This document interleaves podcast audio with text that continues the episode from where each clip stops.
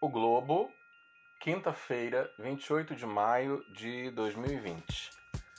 Matéria do caderno Boa Viagem.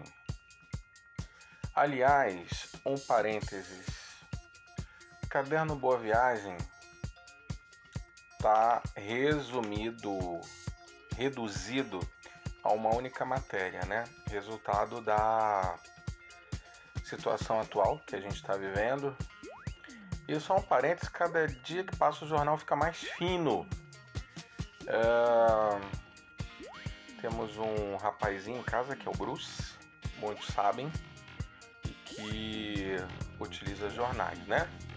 Ele lê jornais diariamente, às vezes até mais de mais de um por dia, por conta dessa redução da espessura do jornal.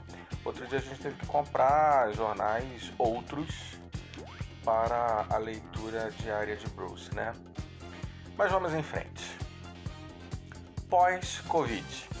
Como será voar de novo?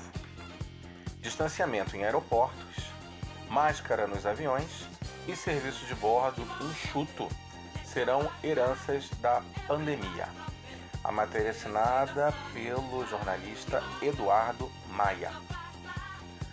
No seu próximo voo, você provavelmente precisará chegar ainda mais cedo ao aeroporto, apesar de já ter feito check-in pela internet. Além do raio-x, terá que passar por medidores de temperatura e, claro, deverá usar máscaras, cobrindo o nariz, tá, gente? Só um segundo parênteses. Dentro do avião, pode ser que encontre comissários de bordo com aparatos como luvas, máscaras ou mesmo macacões especiais. Quando a turbulência do novo coronavírus passar, como será viajar de avião?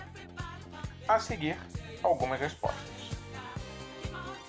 Todos de máscaras.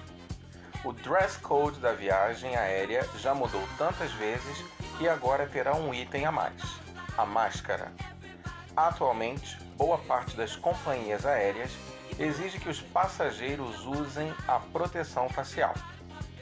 Para o professor Francisco Conerreiro Pérez, do curso de Aviação Civil da Universidade AMB Morumbi, as pessoas continuarão cobrindo o rosto mesmo sem a obrigatoriedade. A pandemia vai mudar alguns hábitos e o uso de máscaras será um deles. Não consigo mais imaginar ninguém no avião ou aeroporto sem a proteção. Ele também considera que a peça continuará parte integrante do uniforme de comissários de bordo e de outros funcionários que lidam diretamente com o público. Eu, particularmente, abrindo um terceiro parênteses, vejo que a máscara veio para ficar e por bom tempo recepcionistas de hotéis, concierges, mensageiros, enfim, todos os é, embaixadores de um estabelecimento hoteleiro. Embarque tecnológico. A Associação Internacional de Transporte Aéreo, IATA, tem orientado a adoção ainda mais disseminada de terminais de autoatendimento para despacho de bagagens, check-in pela internet e cartões de embarque apenas via celular. A tecnologia estará muito mais presente no cotidiano dos passageiros. A pandemia vai acelerar, por exemplo, a implementação do embarque por reconhecimento facial. Acredita Simone Mendonça, gerente de operações de terminais do Galeão no Rio. Ela conta que o aeroporto está desenvolvendo um aplicativo que vai permitir o pagamento do estacionamento pelo celular. Novos hábitos. Novas regras de segurança sanitária vieram para ficar. Todos os passageiros terão sua temperatura medida individualmente ou por scanners. As bagagens precisarão passar por uma limpeza especial, assim como os próprios aviões. Tudo isso deverá tornar o processo de embarque ainda mais lento então, é preciso ter paciência. chegar com ainda mais antecedência ao aeroporto e ainda assim evitar as aglomerações. Para isso, será necessário respeitar os espaços entre as pessoas nas filas, com as demarcações que estão sendo feitas no chão e nos salões, onde muitas cadeiras já estão bloqueadas. Longas despedidas e calorosas recepções no embarque e desembarque podem ficar menos frequentes também. E dentro do avião?